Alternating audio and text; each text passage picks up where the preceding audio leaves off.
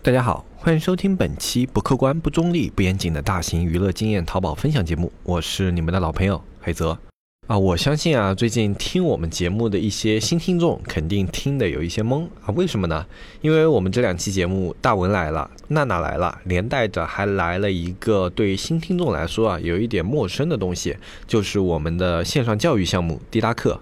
那对于老听众来说，这些东西理解起来肯定都是信手拈来啊，非常的好理解。因为我们的老听众跟着我们这么长时间啊，都是看着我们滴答课的发展的。但是呢，这两天小安这里就多了很多问滴答是什么的一些新朋友。那么我觉得也是时候有必要跟这些新朋友们来聊一聊、唠一唠。哎，咱们这个滴答课是什么？我们几个电商人呢，又是怎么样在这个完全陌生的领域里面开疆拓土的？一片叶子可以遮目蔽日，一番良言可以醍醐灌顶。我们在前方披荆斩棘，希望后来者一帆风顺，共享商业智慧，共享创业成功。欢迎收听本期纸木淘宝内训。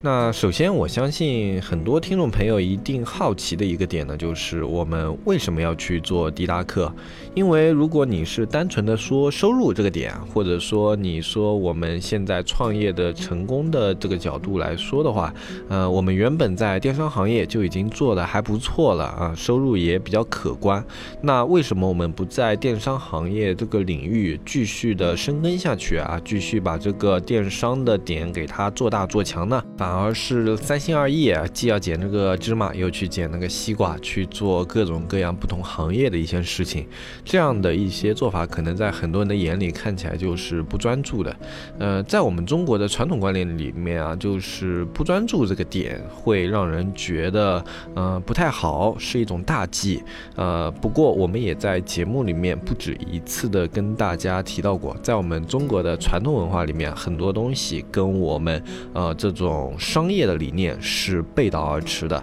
呃，最简单的一个原因就是促成我们去做这样的一个创业呢。最简单的原因就是互联网的生意啊，他们的兴起和衰落的速度都要远远的超过大部分人的想象。它起来的很快，衰落的也很快。不只是淘宝，只要是互联网相关的，都会有这样的一个特点。我们可以举一些很鲜明的例子，比如说像在直播领域，直播最近都很火，像什么斗鱼啊、虎牙啊，然后还有之前非常非常火的熊猫直播，大家想必都是至少有所耳闻。你可能没有自己接触过，但听肯定是听过的。那么在熊猫直播如日中天的时候啊，它到了一个什么程度呢？就是它在运营最高峰的时候。它几乎挖走了直播领域一线的流量主播一大半，就整个直播领域一大半的主播都被熊猫这一个平台挖走了。可以想象啊，就当时这个熊猫它的一个资本量到底有多么的夸张，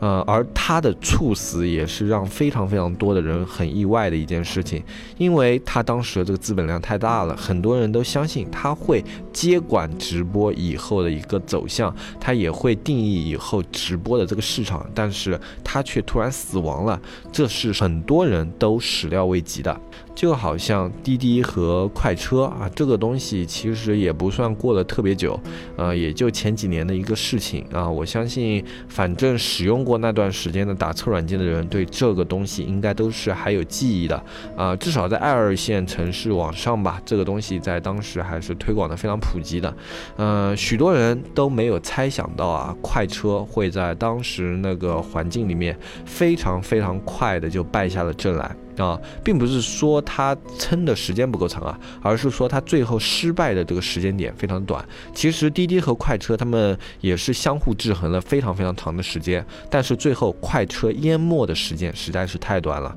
短到什么程度呢？就当时有一篇专门的报道吧，我也是在呃当时关注了一下看到的，呃里面就是讲快车里面所有的员工从上到下，他们全都拒绝离开自己的公司。这种拒绝呢，它并不是很多人想象中那一种撒泼耍赖。而是让人感觉很不甘心，因为我当时看了那篇报道的时候，里面讲的很具体嘛，里面会去聊到一些这些人的心路历程啊，然后会去给他们有一些采访的内容啊，问他们一些问题啊，所以你是可以从他们的回答，从他们的言语中去了解到他们一些情绪的。那我从他们这些言语中读到的情绪，就是这些人特别的不甘心，哎，他们因为败得太快了，根本就来不及反应到自己失败了这样。这样的一件事情，快到他们拒绝对这件事情做出任何的反应，这就是互联网它兴起和衰落速度之快，而会让人导致的一种不适应。互联网就是这样的，它这种兴起啊、衰败啊，都是一招之沉浮，速度特别特别的快。有人在上面一夜暴富，感觉就像是中了彩票；也有人在上面啊一夜之间倾家荡产，就像这种熊猫直播，或者说像快车，如此大的资本，它都不一定能够在互联网里面如鱼得水。那这些变化对于我们来说也是一样的，像我们这种电商人，他给你成功和失败都是不给你心理准备的时间的。我们也。有体验过这样的一些点，但是我们对这些点的体验呢，可能就不及这些大公司那么惊心动魄，可能就是一个爆款突然的兴起和一个爆款突然的死亡。但是像这种点啊，它每个点都会给你一种信号，呃，你在做的过程中，你会自己的慢慢心里就会有这种感觉，今天是这样的一个爆款，那明天会不会是我的整个店铺呢？那后天会不会就是我的整个店铺群呢？它就这样瘫倒了，会不会有这样的？可能性，实际上我是一直有的这样的一个危机意识的，呃，包括我们团队里面所有人吧，我们作为电商的一个创业人，我们都会有居安思危这样的一个想法，呃，淘宝这个平台，我相信它会作为这个行业的风向标，作为这个行业的龙头老大，继续存在很长的一段时间。但是呢，我们要考虑自己，我们只是淘宝这个平台里面一个小店，啊，哪怕你这个店铺的体量在你自己看来已经做得非常非常可观了，但对于淘宝来说依旧是微不足道的。那么，当它的战略格局进行转换，或者说它这个领域被政策影响了之后呢，它会不会影响到你的店铺啊？会不会让你的店铺难以为继？这些你都是很难很难去完全预估的。啊，我不会去质疑一个像互联网人啊，他的。决策力和胆识，像张勇这样的人，他能够被马云认可去接任阿里巴巴的 CEO，那么我觉得他就不是一个会去惧怕改变的人。那么一个敢于去改变的人，他就会导致这个环境整体的变化。像这样上面的人，他们的一点点动作都会导致我们这样的一些小的店铺，呃，或者说一些中小卖家，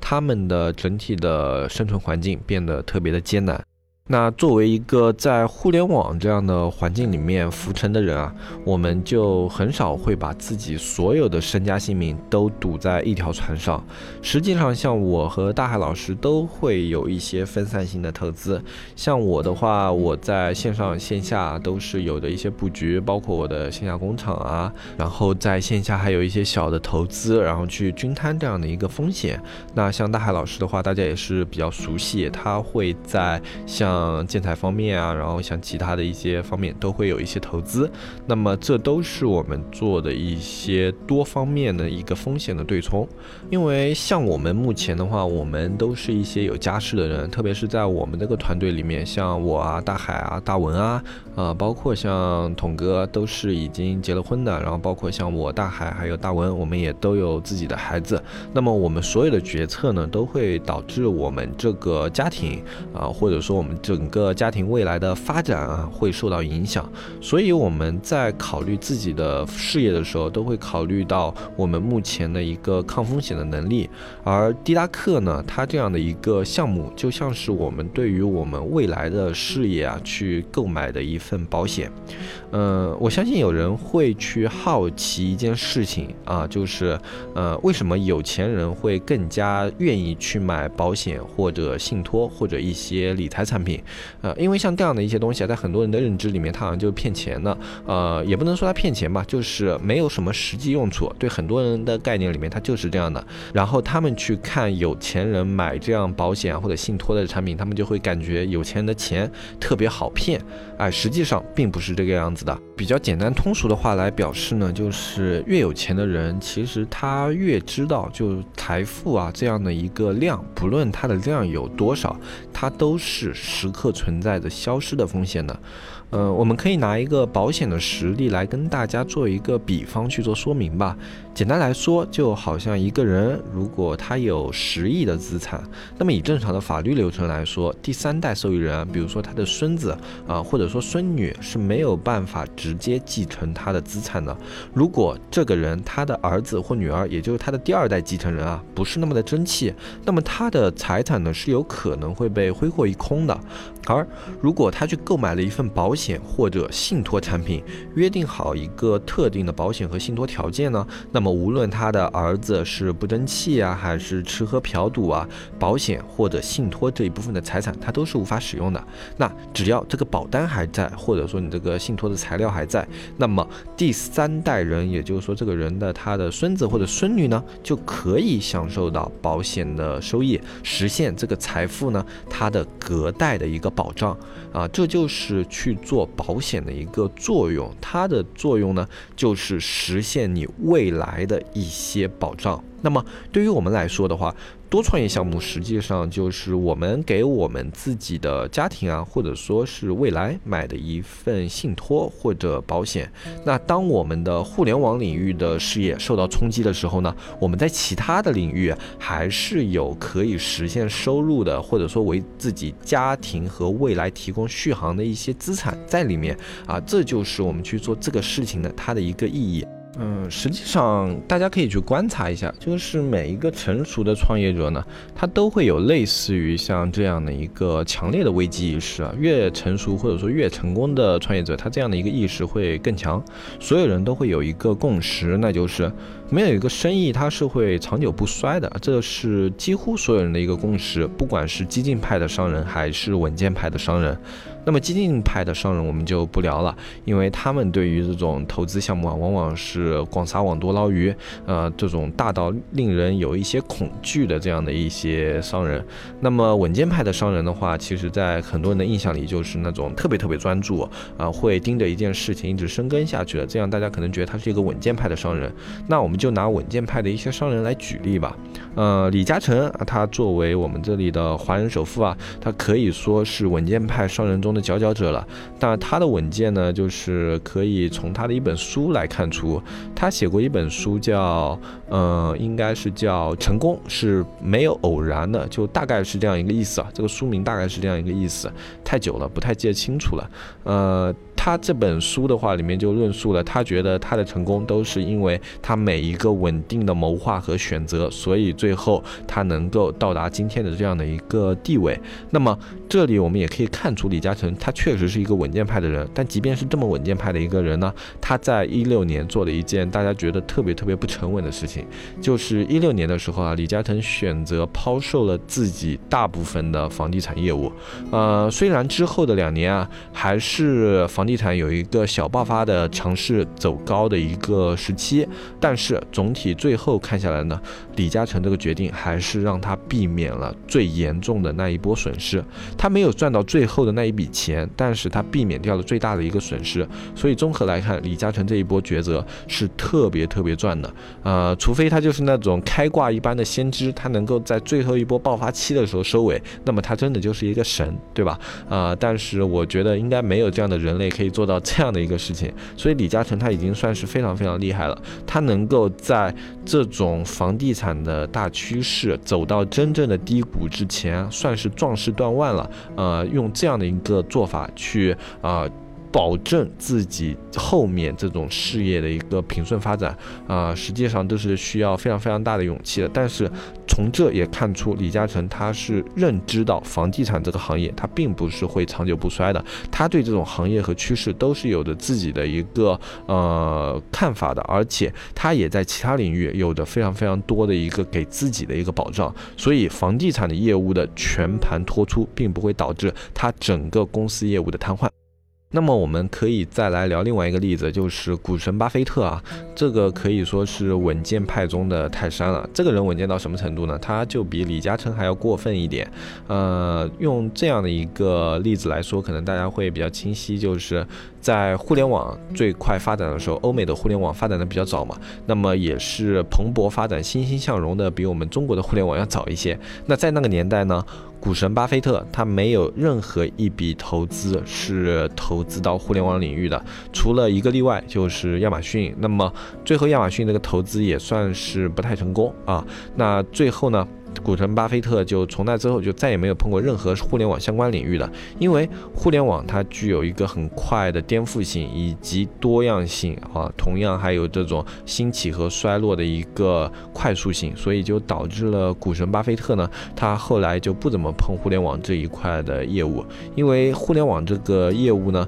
它里面的风格就是与股神巴菲特他的一个投资风格是相悖的，呃，因为巴菲特他是这样去评价自己的。呃，他说一般的人啊，如果去投资十样东西，里面有一样成了，这个人会感觉非常的成功，因为对于投资来说，这确实是很高的一个命中率。但是呢，如果巴菲特他去投了十样东西，其中只有一样东西成了的话，那么他会害怕剩下的九个失败的点会给他自己带来不良的影响，会给他的公司带来不良影响，给他的声誉带来不良影响。所以呢，正是这样的一个自我约束力，让巴菲特他的每一笔投资都非常非常的小心谨慎。那即便是这样小心谨慎的一个人，他的股票业务和他的涉猎领域都是广泛到令。能折舌的，那么你不能说他是不专注，或者说他这样的一个投资是三心二意的，而是每一个商人都清楚，均摊风险才是应对风险最好最好的方式。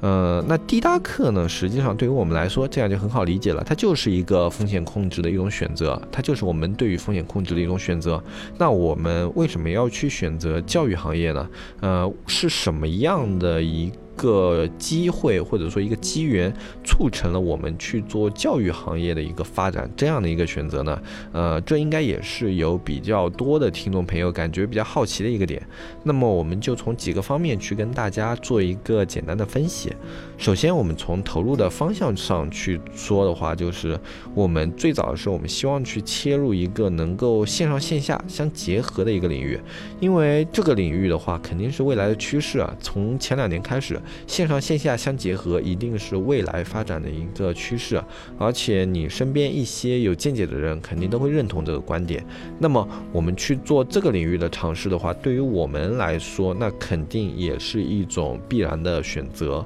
因为我们要投资的是未来的那种保障嘛，所以我们所要做的一些事情，肯定也是要具有比较高的前瞻性的。嗯，那么我们线上线下能够涉足领域的东西，肯定有很多。啊，包括之前的新零售啊什么的，大家都听过很多，这种都是线上线下相结合的项目。这样的项目不止一个，那我们去选择教育业的一个原因，自然也不会这么的简单，肯定还有一些别的原因促成了我们去做这样的一个选择。那我们选择这样一个行业，还有一个角度呢，就是从投资学的角度去做考虑。呃，其实呢，就是投资学方面啊，有这样的一句话特别的出名，就是。低风险收入的人群啊，他一般比较适合去做一些较高风险的投资项目，而。高风险收入的人群呢，则适合去做一些较低风险的投资项目。那低风险收入的人群就好像是上班族啊，或者说公务员呀，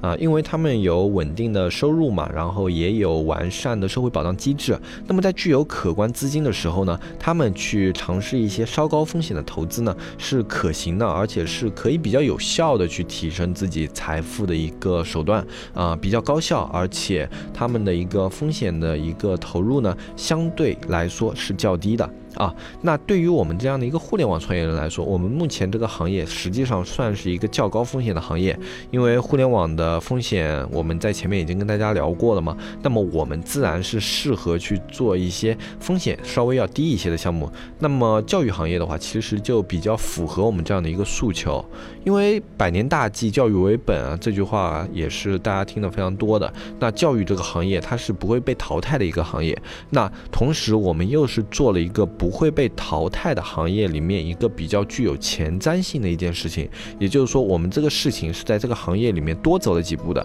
啊。一般人都是跟着行业的脚步走，我们这个呃，在教育行业的这一步呢，可以算是多走了几步。所以说，我们去做的滴答课的这个项目呢，是在一个较低风险的行业里面，还具有前瞻性的一个事情，所以它被淘汰的概率以及这个事情做不下去的概率都是比较低的。那么我们去做这样的一件事情呢，它相对于我们现在互联网这个事业，它的一个风险系数也是要低很多的，所以它也符合我们这个投资学的一个合理性。呃，那么。同时还有另外的一个点，最后促成我们去做这件事也是非常重要的一个点呢，就是因为我们在之前一直在做纸木社区这样的一个事情。啊，我们在纸木社区呢做的是知识分享，包括我们的喜马拉雅也是在做知识分享这样的一个领域。实际上，知识分享这个领域的话，它和教育行业啊可以说是有很多的异曲同工的地方的。那么，在我们运营这样的一个自媒体的过程中呢，我们已经接触了线上教育行业很多的一些诉求点，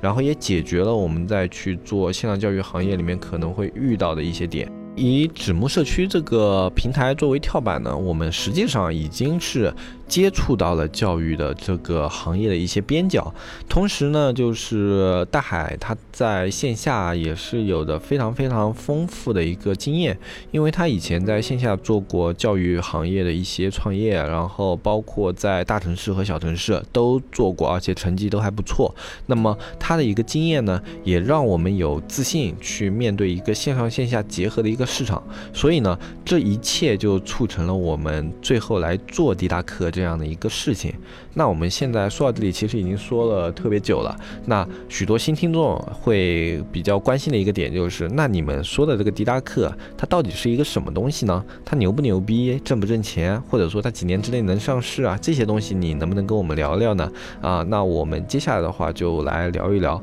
我们这个滴答课是一个什么。实际上要聊滴答课这个东西的话，我个人是比较激动的。嗯，我怎么来说呢？就好像我们最早的时候啊，滴答克如果它是一台顺应趋势的摩托罗拉翻盖机，那我们现在的迪达克呢，它就像是一台 iPhone 4S。呃，为了新听众易于理解呢，我从头给大家开始介绍一下我们迪达克的发展，就是去聊一聊我们一部摩托罗拉呀，它是怎么样最后变成一部 iPhone 4S 的。呃，最早的迪达克呢，它是一。个顺应市场需求的产物，它的构成思路也是比较纯粹的。我们当时呢，以小程序这个点作为切入点，呃，它去以小程序为中心，然后去辐射周边的一些区域，然后辐射了周边的区域以后呢，我们以线上课程作为内容啊，就比如说小初高中的应试教育的这些课程作为内容去吸引流量。那你的孩子如果是小学的或者初中的，那么他想要做一些在线学习，那么就可以。来我的平台进行学习，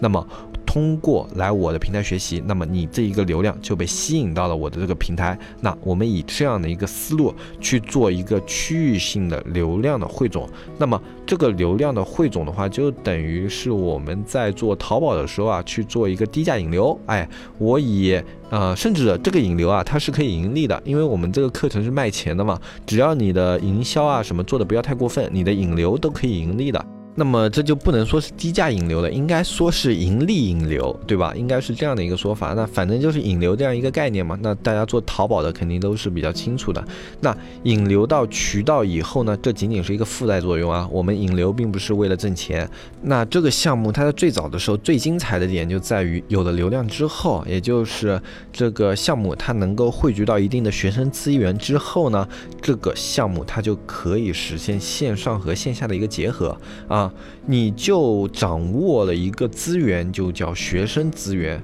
啊。这样的一个资源，在现在的这个社会，它有什么样的一个价值呢？我们往大了说吧，啊，就让大家概念清晰一点。我们来讲一些比较大的例子，就好像阿里巴巴，它能够做成支付宝，原因是什么呢？就是因为它拥有了最大的一个在线交易平台的用户资源。那么腾讯它在这个移动端能够做成微信这样的一个事情，也就是因为它本身在腾讯 QQ 就已经积累了最大的一个社交用户这样的一个资源。那么百度啊这个平台，我相信啊经历了这么多的一个负面新闻，它现在还是一个互联网行业的领头羊之一。虽然说没有呃阿里和腾讯那么夸张，但是它还是领头羊之一。正是因为它当时牢牢掌握住了。国内最大的一个搜索用户这样的一个资源，而一个区域的学生用户的资源，它则是特别特别珍贵的一个资源点。呃，它在某些方面啊，在某些意义上呢，它甚至要超过哎我们说的这个阿里啊，或者说腾讯这样的一个资源，因为它这个特别特别的精准。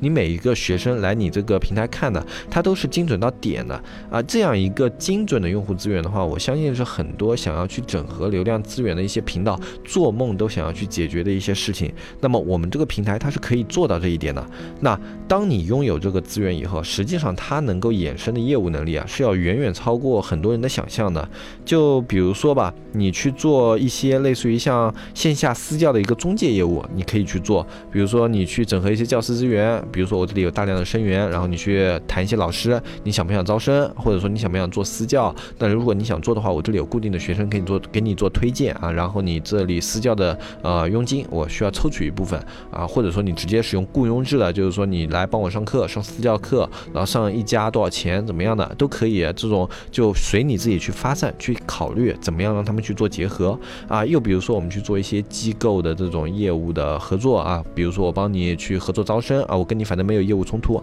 我在线上帮你去发广告，然后跟你合作招生，你可以给我广告费，或者说你这个招到生以后，我们如何一个提成的一个分分配，哎，都可以通。通过这个平台线上线下相结合去实现，呃，接下来还有很多很多很多，比如说教育类产品的一个推广搞广告啊，或者说你去实现当地的几个无冲突业务的一些教育机构的呃联盟啊，然后去实现联盟收益啊，啊，都是可以在你有了学生资源之后去做的一些事情。那这些事情的点会有很多很多很多啊，只要你的想象力够丰富，在你手上有了资源之后啊。能够做的事情是要超过你的想象的。说到这，我觉得有的不太了解迪达克产品的一些听众朋友，可能觉得这已经是一个 iPhone 级别的产品了。但实际上啊，我之前说的这所有的内容都是我们第一次招商的内容，也就是说，它到目前为止依旧只是一部摩托罗拉。我们第一次去规划的内容的时候啊，嗯，我们觉得它有优势，而且优势很大，但是它依旧是一部优势非常非常大的手。手机它还不到一个智能机的一个级别啊，我们做了优化，我们在这个行业里面有自己的一个优势，它也在未来有一些独特的发展，但是呢，它还没有做到可以颠覆掉这个行业。那么我们现在迪达克的一个合作模式呢，可以说就是一次革命性的变革了。而这样的一次变革呢，其实是离不开每一个就参与我们迪达克第一次招商的合伙人的，尤其是我们现在的核心合伙人之一大文啊，所有的合。伙人在我们第一次招商的时候，呃，都给了我们特别大的一个帮助。嗯，至于滴答它发展到现在的一个历程啊，也是非常非常有意思的。呃，就好像英国的细菌学家弗莱明啊，他当时发现青霉素嘛，就这个人，他发现青霉素的原因非常简单，就是因为他在实验室的时候忘记把那个葡萄球链菌盖盖上盖子了，然后因为没盖盖子呢，隔壁实验室的青霉素菌飘到了他这个。呃，葡萄球链菌的这个里面，然后他后来呢发现，哎，这个青霉素菌居然可以消灭葡萄球链菌啊！因为葡萄球链菌会在当时引起非常严重的疾病嘛。那么青霉素可以消灭它的话，就表明了青霉素它是有用药用价值的。所以之后啊，青霉素就被提炼并并且被研发了出来啊，可以说是在失误和不小心中引发的一个产品。那么我们迪达克实际上发展到现在也正是因为一些失败和一些不小心，最后发展到了目前这样的一个水平。实际上，滴答课进化的来源呢，就是我们在第一次招商中的一个失败啊。当我们当时就很多满心热忱的合伙人投入市场的时候，大家发现了一个问题啊，就这个问题呢，就好像那个没有盖好的盖子，开始引发了一系列的化学反应啊。这个问题呢，就是教材的一个匹配的问题。因为当时我们全国各地啊，教材都是有差异的，在许多地区呢，滴答课这个线上的课程并不适用，那么他们的推广过程也就不是特别的顺。那遇到问题的时候，我们肯定是要去解决问题的。那实际上我们在第一次招商的时候没有想过这个问题啊。我们当时最早的一个规划呢，就是我们想我们以众筹的制度去募集课程。比如说我们原来预估一到六年级的一个录制费用可能要一百万或者两百万，那么我们七十多位合伙人，我们每人出一到两万就可以解决一百到两百万的一个课程录制的一个难题啊。这样对大家来说都是可以接受，而且我们可以实际的解决问题题的一种。做法，但是呢，后来我们在做的过程中就去了解了我们附近高校的一个课程的录制成本，呃，这个结果可以说让我们目瞪口呆，呃，他们对于课程的报价之高呢，就远远的超过了我们原先的一个预想，呃，如果我们当时以他们的报价去落地的话，我们之前预估的课程需要支付一千万的费用，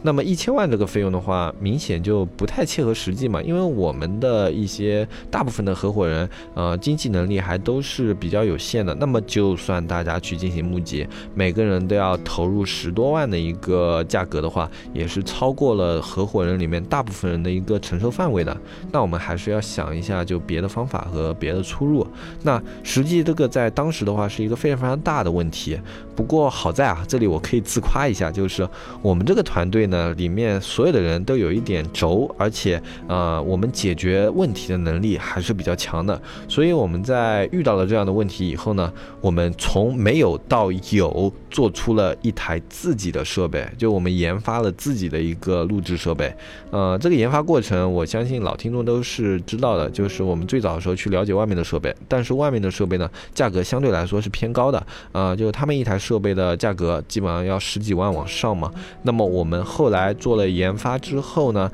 哎，我们把这个成本大幅度的压缩了，并且我们。最后研发的这个产品，它除了在这个产品的美观度上有一点点遗憾之外，在所有的方面，我们觉得性价比啊，以及成像质量啊，都是非常非常完善的，在各个方面都有着竞争的优势。那么说到这里的话，实际上我是特别特别感谢我们第一批的合伙人的。呃，我们第一批所有的合伙人呢，在这个过程中都给了我们非常非常高度的一个信任。我们研发的这个过程实际上并不是那么的顺利啊。可能大家现在听听我讲，好像很简单啊，就好像啊，就自己研究研究，然后出了一个设备。实际上这个研发的过程是特别特别困难的，因为我们真的一开始是什么都没有，那么就会研究的时候会卡壳嘛，然后一卡壳就会有半个月。或者一个月没什么进度，呃，那么我们也不可能什么一点点小的一些事情都要在这里跟大家汇报，然后说我们现在做了一个什么事情，然后解决了什么问题，不会这样去汇报。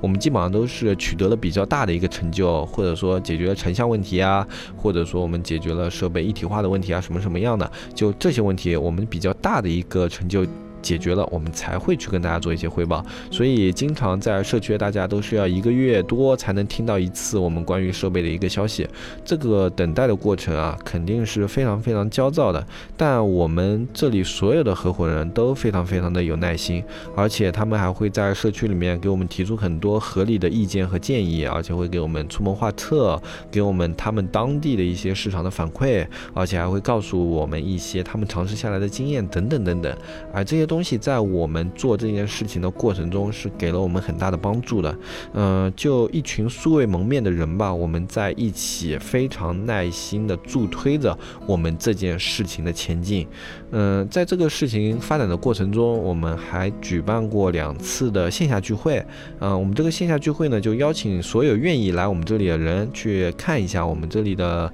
呃研发出来的设备，然后去聊一聊我们 T 大未来的发展，然后在当时我们就在。举办了两次吧，比较小型的一个合伙人的见面会，只要有意向来的，我们都接待了。就好像南湖会议一开始在小船上开一样，我们在当时也找了一个比较有特色的地方，在一个山里的小溪边，我们也开了一个会议，啊，然后这个会议的时间还挺长的，我们基本上这个会议有半天加上晚上，基本上算是有一天的时间都在聊很多关于滴答啊以及未来发展的一些事情。那么这几次交流下来，我们也是特别特别有感触的。我们在这样的交流过程中啊，了解到了很多我们在线上交流的时候不太。容易了解到的信息，而且得到了很多在线下的一些反馈。那么这些合伙人的信任啊，以及他们的一些帮助，就是最后促成了我们滴答的进步。也正是这样的一个进步呢，我们滴答最后才能变成一个 iPhone 级别的产品。呃，很多人可能会比较好奇，就是说你仅仅是研究出了一个硬件，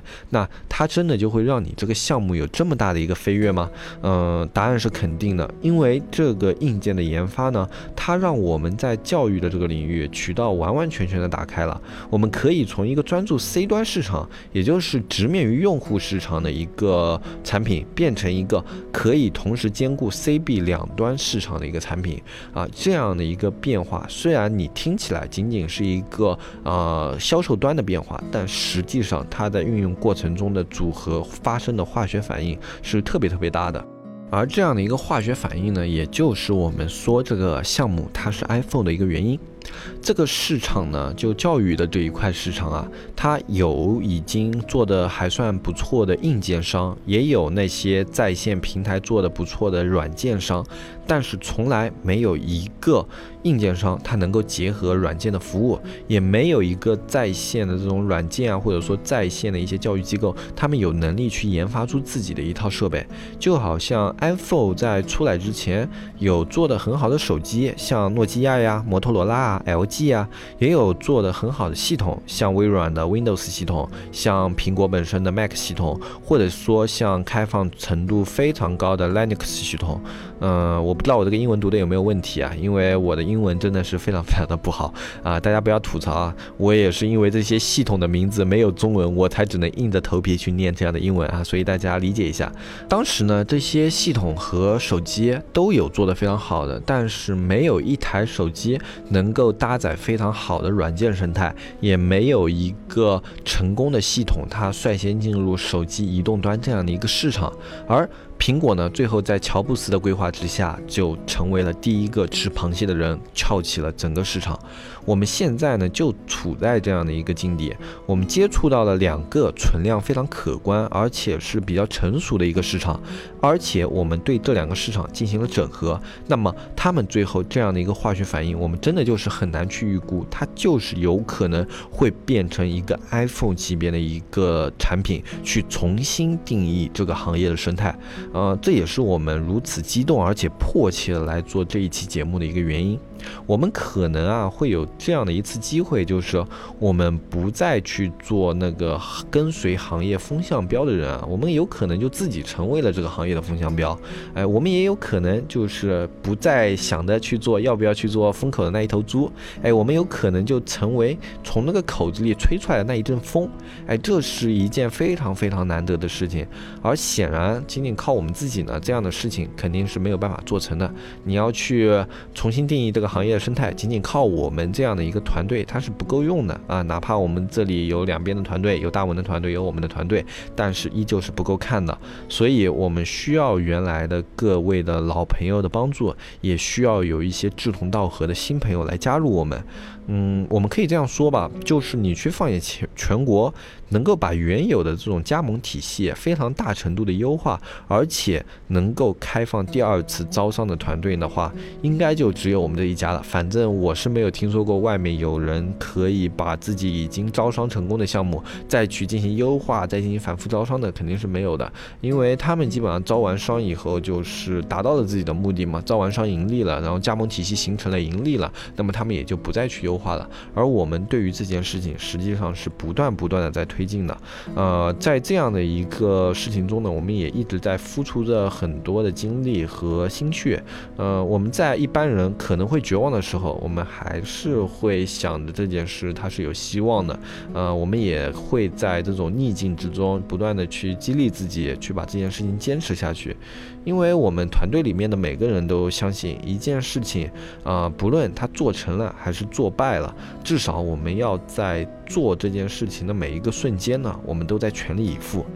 嗯，今天说到这的话，我们已经聊了非常非常多了。我相信可能很多的新听众朋友的话需要消化一下。呃，所以今天呢，我们就暂时的跟大家聊到这里。我相信说到这的话，大家也对滴答课啊是一个什么样的东西，我们做了一个什么样的一个事情啊，肯定都有了一个基础的概念。那么，如果你对这件事情感兴趣的话，那可以持续关注我们接下来一系列的更新。呃，大文呢会在我们接下来的更新里面跟大家分享他在成都的一个滴答课的落。地推进的情况，以及他在这个过程中的经验以及收获。那么我们呢也会跟大家去介绍我们在本地市场的一个试水，以及由此衍生的呢对这个行业的一些看法以及分享。因为我们这个模式比较特殊嘛，接触了 C、B 两端，所以我们在做这些事情的过程中，几乎把教育行业所有的一个渠道都走了一个遍。呃，所以我们这一次的分享内容呢是非常。非常丰富的，我觉得听完的话都可以说是教育行业这个行业的指南手册了。不论你做不做滴答课吧，我觉得听完了以后，至少对于你去做教育这样的行业是呃有所帮助的。呃，本来我想说受益匪浅，但是好像受益匪浅这个词说出来自己说有点不要脸，所以就说有所帮助吧。呃，实际上我觉得是受益匪浅，好吧？呃，如果你对这个行业感兴趣，那就不要错过我们接下来的分享内容。那今天呢，我们就跟大家说到这里。如果你迫不及待的想要去了解一些滴答课的细节呢？嗯，你也可以添加我们下方这个滴答课的微信，滴答课二零一九。那这个微信是我们现在为了滴答课招商专门开通的客服微信啊。关于滴答课的所有问题，你都可以在这个微信里面咨询。包括以前已经加入滴答课的一些老听众，也可以添加这个微信去了解滴答课的一些进程。那好，今天这期节目就跟大家说到这里，我是黑泽，我们下期再见，拜拜拜拜拜。